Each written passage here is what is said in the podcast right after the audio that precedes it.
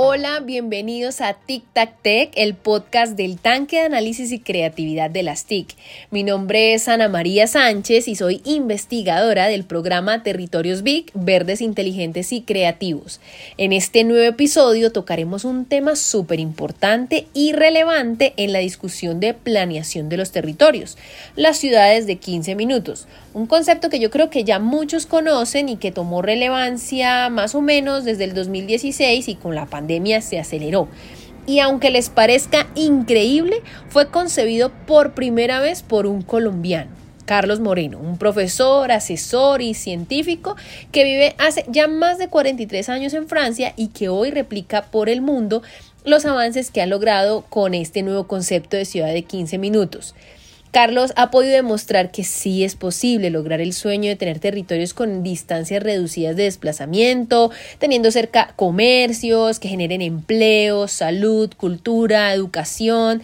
Esto ya lo ha hecho en París, siendo asesor de la alcaldesa Anne Hidalgo y quien fue quien llegó al poder con la convicción de cambiar la ciudad por una que piense de verdad en la calidad de vida de sus ciudadanos y en el bienestar del entorno. Bueno, sin más preámbulo, voy a invitar a este nuevo capítulo a Carlos Moreno, el mismo Carlos Moreno, creador de este concepto y que hoy se replica en ciudades como Portland, en Copenhague, Melbourne, Shanghai, bueno, muchas otras. Para empezar entonces, eh, le doy la entrada con esta pregunta. Carlos, cuéntele a nuestra audiencia cómo nació este concepto, cuál fue el detonante, el evento, mejor dicho, que ocurrió para que usted iniciara a hablar de este tema, de ciudades de 15 minutos. Las ciudades de 15 minutos es un concepto que propuse en el 2016 poco después de la Copa 21 en París, en la cual se firmó el acuerdo por el clima.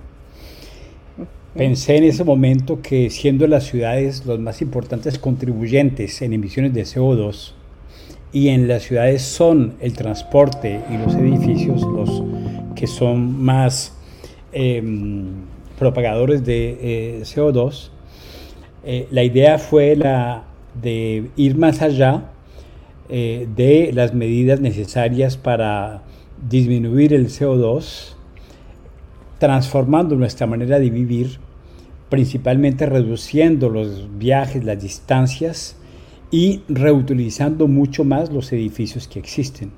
Este concepto corresponde a una propuesta respecto al cambio climático eh, que transformaba nuestros modos de vida para que naturalmente sean menos eh, propagadores de CO2. Durante cuatro o cinco años este concepto quedó un poco bajo el radar, pues mucha gente decía en ese momento que reivindicar las proximidades era imposible porque el trabajo siempre estaría lejos de donde viven las personas. Simplemente en el 2019 la alcaldesa de París tomó este concepto como una ruptura en una ciudad como París para proponer un modo de vida distinto, reivindicando estas proximidades. Y la pandemia llegó en el 2020, obligándonos a vivir en proximidades, inclusive demasiado, pero aprendiéndonos a trabajar a distancia. Y a partir de allí se produjo una especie de fenómeno mundial en el cual este concepto fue adoptado prácticamente en el mundo entero porque representa una convergencia frente al cambio climático, una convergencia frente a la pandemia y ahora con la guerra en Ucrania, con las dificultades energéticas, con la subida de los premios de los precios de materias primas, se justifica aún más porque necesitamos reducir nuestras movilidades obligadas, eh, aumentar los recursos locales, crear empleos locales y por lo tanto este concepto reúne todas las condiciones para hacer un concepto transformador de nuestros modos de vida. Yo, yo le he escuchado que Medellín es un ejemplo en Colombia. Cuéntenos, Carlos, ¿qué tiene Medellín? ¿Qué deben adoptar otras regiones del país para que se parezcan un poco, digamos, y puedan desarrollar este concepto de ciudad de 15 minutos? Bueno, este concepto realmente es una fuente de inspiración mutua entre muchas ciudades del mundo y mis trabajos de investigación y dentro de ellos tal vez está Latinoamérica. En el caso de Latinoamérica hay muchas ciudades que eh, se han em, que han querido, eh, por lo tanto, eh, tener soluciones innovadoras en sus maneras de vivir. En el caso de la ciudad de Medellín en Colombia, durante varias administraciones de alcaldes, durante mucho tiempo, más de 20 años, se produjo una concepción de vida urbana basada principalmente en el respeto a la vida, ciudades para la vida, ciudades compactas, una planificación urbanística eh, eh, reencontrándose, eh, por ejemplo, con los ríos, con el agua, con la vegetación, con los árboles, transformando los medios de transporte de una manera mucho más ah, eh, cercanos a la gente y menos emisores de CO2, como fue el metrocable, el tranvía, eh, proponiendo por lo tanto la integración de, en las comunidades, en los barrios de servicios, y este concepto de ciudad compacta en el que le debemos mucho de los últimos alcaldes de Medellín, Aníbal Gaviria Correa, hoy gobernador de Antioquia, y a su eh, encargado en esa época de planificación urbana, el arquitecto Jorge Pérez Jaramillo. Eh, todos sabemos que Medellín se volvió un faro de innovación urbana, ganaron el Premio Mundial de Ciudades eh, Lee en Singapur, el equivalente del Premio Nobel en 2017. Entonces, eh, Medellín es una fuente de, inspiración y viceversa. Mis trabajos representan igualmente una fuente de inspiración para aquellos eh, eh, que, consideran que una ciudad compacta debe ser igualmente una ciudad multiservicial, una ciudad policéntrica, una ciudad más volcada hacia la satisfacción de necesidades básicas, reduciendo las emisiones de CO2 y aumentando la intensidad social y la intensidad económica, lo que le llamamos nosotros la vitalidad urbana, que podría llamarse ahora en Colombia vivir sabroso. Bueno, Carlos, ¿y cómo empezar? Mejor dicho, si en este momento usted tuviera al frente el próximo presidente de Colombia, Gustavo Petro, ¿qué le aconsejaría? ¿En qué rubro debería invertir más o por dónde debería empezar? Digamos que no solamente eh, en dinero, sino en tiempo también. ¿Qué, ¿Qué, debería pensar él, sus gobernantes, su gabinete? Cuéntenos. Bueno, yo no tengo autoridad política para eh, decirle al señor presidente de la República elegido, Gustavo Petro, qué debe hacer. Simplemente eh, en lo que respecta al área de mi especialidad, en que efectivamente tengo un reconocimiento mundial, eh, efectivamente pienso que América Latina es el continente más urbanizado del mundo. 80% de la población latinoamericana es urbana. Colombia hace parte de ese proceso de urbanización que en los últimos 40 años ha sido fulminante. Cuando yo salí de Colombia hace 43 años habían 30% eh, de em, eh, urbanos y 70% de rurales. Hoy en día hay 20% de rurales y 80% de urbanos. El peso de las ciudades es fundamental. Lo vemos inclusive eh, en los mapas electorales. Entonces, eh, necesitamos en Colombia, en América Latina, eh, tener una política urbana muy innovadora que toma a pecho la presencia de ese mundo urbano, que toma a pecho igualmente el desarrollo de la informalidad, que ha sido un elemento muy importante en la generación de las ciudades. Tenemos ciudades como Bogotá, igualmente como Cali, como Medellín, en que algunos barrios pueden representar entre una tercera parte y hay tal vez más como informalidad del conjunto de eh, la ciudad. Entonces, yo pienso que el reto mayor de las ciudades hoy en día es el derecho a vivir en la ciudad. No es simplemente el derecho al alojamiento, sino el derecho a tener unas necesidades esenciales para satisfacer y que las distancias hoy en día eh, hay que acortarlas para ofrecer esa nueva visión eh, policéntrica del mundo urbano y territorial que realmente es la que puede conciliar urgencia climática, urgencia sanitaria, vida económica e intensidad social.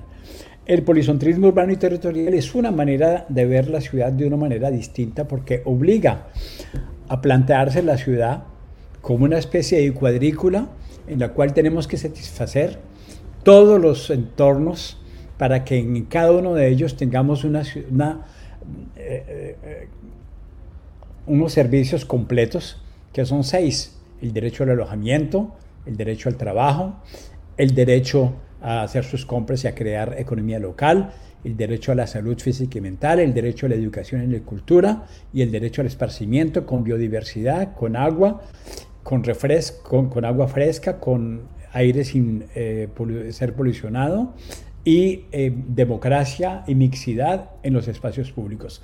Esos seis elementos, cuando se construyen en proximidad, accesible lo más posible, con bajas emisiones de CO2, o sea, a pie, en bicicleta, de una manera descarbonada, se crea como una especie de matriz nueva, se crea como una especie de cuadrícula con las cuales cambiamos completamente nuestra vida urbana, la utilización del tiempo y las relaciones sociales. Esto es indispensable y me parece que Colombia debería hoy, hoy estar eh, justamente dándole un vuelco a su política urbana, apuntando hacia esa calidad de vida eh, que son generadas por las proximidades y es lo que me parece lo más cerca de vivir sabroso, porque vivir sabroso es vivir igualmente en ecología, en proximidad, en solidaridad y en compromiso ciudadano. Alrededor del bien común, que es lo, aquello que todos compartimos, indispensables para todo el mundo y que de una manera pública o privada contribuye a satisfacer el interés general. Eso, eso quiere decir que la planificación urbana es en lo que se deberían centrar los nuevos gobernantes para lograr ese bienestar común, ¿verdad? Sí, la planificación urbana debe entenderse no, tanto como los grandes proyectos infraestructurales que tenemos que eh, eh, colocar para los próximos 10 años o 20 años.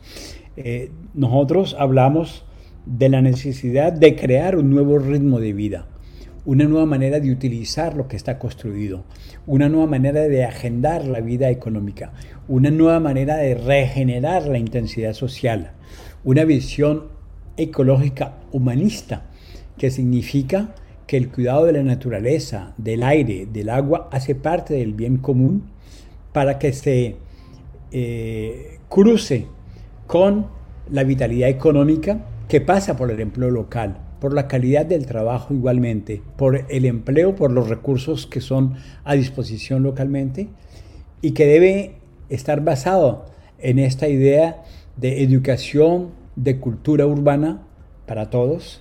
Por lo tanto, más que planificar, se trata de eh, co-crear un nuevo ritmo de vida urbano que integre, por lo tanto, esta reutilización de los espacios privados, esta utilización del espacio público y una generación de mucha mixidad, mucha mixidad social, mucha mixidad funcional.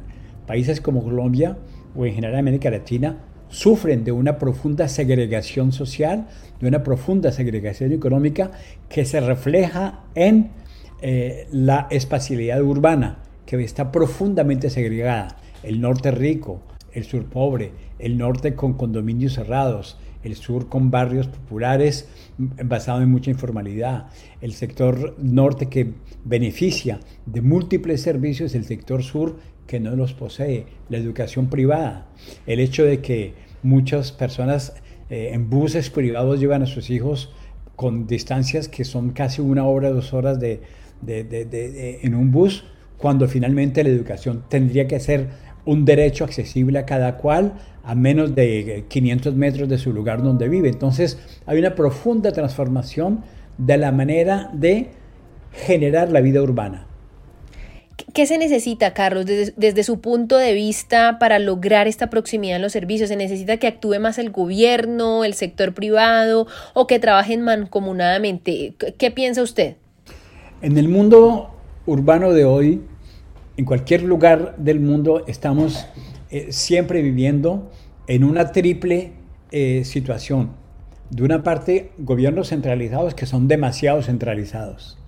Gobiernos locales que no tienen prerrogativas para poder ejercer su ejercicio eh, como gobierno de proximidad. Y ciudadanos que muchas veces se han alejado de la vida pública, que no creen en la vida pública. Entonces necesitamos hoy en día regenerar la gobernanza en un cruce entre un gobierno central que tiene una visión como puede ser esta de regenerar la economía, de vivir sabroso, de poder crear unos nuevos eh, paradigmas para salir de las energías fósiles, para regenerar una eh, economía de hibridación que cree empleo, para salir de la financiarización de la economía especulativa y ir hacia la creación de empleo. E igualmente unos gobiernos locales que creen proximidad. El problema en América Latina en muchas ocasiones es la corrupción, el nepotismo, la opacidad, que se une a las mafias y se une igualmente a eh, la violencia verbal o aún más física que se ejerce. Entonces necesitamos pacificar el mundo urbano eh, con un gobierno central que le da rienda suelta a la capacidad de los gobiernos locales de ejercer igualmente eh, sus prerrogativas. Pero necesitamos gobiernos locales que estén al servicio del bien común y que no sean gobiernos locales en los que se roban la plata, emplean a sus amiguitos o a sus amiguitas, regeneran familias que se traspasan entre ellas eh, en una élite eh, el poder y que por lo tanto generan o una violencia o una decepción de eh, la gente. Entonces, eh, el bien común, definido por la premia Nobel Eleonora Nostrom, es hoy en día indispensable para que los gobiernos centrales y locales sean generadores de economía, de ecología y de integración social, que son la real definición de la sostenibilidad. ¿Usted, ¿Usted cree que Colombia y sus municipios sí están preparados para un cambio así? Mejor dicho, ¿qué falta? ¿Usted qué cree? ¿Por dónde deberíamos comenzar, Carlos? Es una pregunta difícil porque tenemos gobiernos que han durado siete años y que tampoco han avanzado. Vivo en un país en Francia en el que antes eran siete años y que lo pasó a cinco. Entonces, creo que la real dificultad es sobre todo la cultura urbana que se pueda generar. Eh, un gobierno de siete años en un lugar de violencia, de corrupción, de mafia, eh, sería muchísimo peor. Entonces, y hay lugares en, el mundo, en Europa del Norte, en el cual los gobiernos son de cuatro años y hay una continuidad democrática de gobierno en gobierno. Yo llamo a la creación de un pacto social urbano, de un pacto social urbano y territorial, yo lo llamo. Y el pacto social urbano, el pacto social urbano y territorial son las bases mínimas de un acuerdo hacia el cual podemos enfilar baterías basadas en estas nociones de ecología, proximidad, solidaridad, participación ciudadana, atravesados por el bien común la generación de un pacto urbano y territorial basado en estos cuatro pilares más el, bien común puede permitir que aún un gobierno de cuatro años, cuando se vaya, el siguiente continúe ejerciendo ese pacto. Y yo creo que la democracia colombiana necesita entrar en un nuevo periodo de su vida en el cual el gobierno que sigue no es simplemente eh, para recomenzar de nuevo desde cero porque tenemos que transformar nuestra cultura ciudadana, nuestra cultura urbana, nuestra cultura territorial. Y a partir del momento que el bien común es el, el, común denominador, pues entramos en una dinámica de servicio al interés general, de servicio público, y dejamos de pensar que llegar al poder son algunos años simplemente para enriquecernos, como se ha producido hasta, hasta ahora, y que pensamos que de pronto ya con esta nueva democracia colombiana que está llegando pueda producirse una transformación de lo que le llamamos una Colombia para la vida, un pacto urbano, social y territorial generador de vida, riqueza y ecología. Carlos, hablando de lo que tienen que hacer y lo que no los gobiernos, y mejor dicho, cómo tendrían que afrontar los gobiernos esta, este nuevo concepto de ciudad de 15 minutos, ¿usted ¿qué cree que, puede ser el problema, el mayor problema o el cuello de botella más em, representativo para poder lograr estas ciudades de 15 minutos? ¿Podrían ser eh, los periodos tan cortos de cuatro años que están en una administración o cuál puede ser ese problema? Siempre hay un momento en el que las transformaciones tienen que producirse. Como diría alguien, eh, no hay colonia que dure 100 años ni pueblo que lo resista. Entonces yo creo que estamos de pronto llegando a este momento de que se le dé la vuelta a, una situación que ha generado un gran caos, que ha generado un empobrecimiento muy grande y sobre todo un clima de, de violencia muy alto. Entonces es una oportunidad. Yo he observado en muchos países del mundo que cuando se producen eh, transformaciones democráticas bastante intensas como la que puede ser en Colombia en este momento, el primer año es fundamental. Eh, el primer año tiene que ser generador de transformaciones muy profundas. Lo que no se haga en el primer año, en los dos años siguientes, es un poco más difícil. O sea que hay que tener una especie de marcadores muy, muy fuertes desde el inicio que muestran que esta transformación es posible, porque finalmente si, si ha habido un voto popular, eh, si ha habido una nueva mayoría, si hay una nueva gobernanza, es, es, un, buen, es un buen comienzo, eh, pero se tienen que manifestar efectivamente unas diferencias de fondo en la transformación. Y pienso que Colombia debería tener eh, esta capacidad de ser innovadora y pionera en la generación de una proximidad urbana y territorial, eh, dado que ha acuñado ese famoso vivir sabroso que hoy en día yo lo diría vivir sabroso en una proximidad feliz. Creo que eso mostraría la ciudad de los 15 minutos y el territorio de la media hora a la manera colombiana, con la salsa colombiana y con la alegría y el sabor local que el trópico puede aportarle a esta idea de proximidad feliz y podría de pronto ser muy ejemplar para América Latina y por qué no a nivel mundial. Bueno, y vamos llegando al final de este podcast y no nos vamos a ir sin antes preguntarle, Carlos, qué proyectos tiene, va a seguir replicando el modelo de ciudad de 15 minutos en el mundo, de pronto está Colombia o algún país de Latinoamérica en el radar para implementarlo. Cuéntenos, mejor dicho, ¿A qué se va a dedicar en este corto mediano plazo? Cuéntele a nuestra audiencia cuál va a ser ese nuevo proyecto y si de pronto Colombia de verdad eh, usted sí lo lleva ahí, no solamente en el corazón, sino también eh, como un referente para que pueda ser un país que implemente este concepto. Bueno, yo tengo el honor de haber propuesto este concepto en el 2016, fruto de un trabajo de investigación de más de 10 años. Hoy en día ese concepto se ha vuelto efectivamente popular a nivel mundial y tengo ese gran honor de recorrer el mundo entero eh, efectivamente eh, dando alicientes a la implementación de ese modelo, no es tanto replicar, porque replicar es como copiar y pegar, ¿no?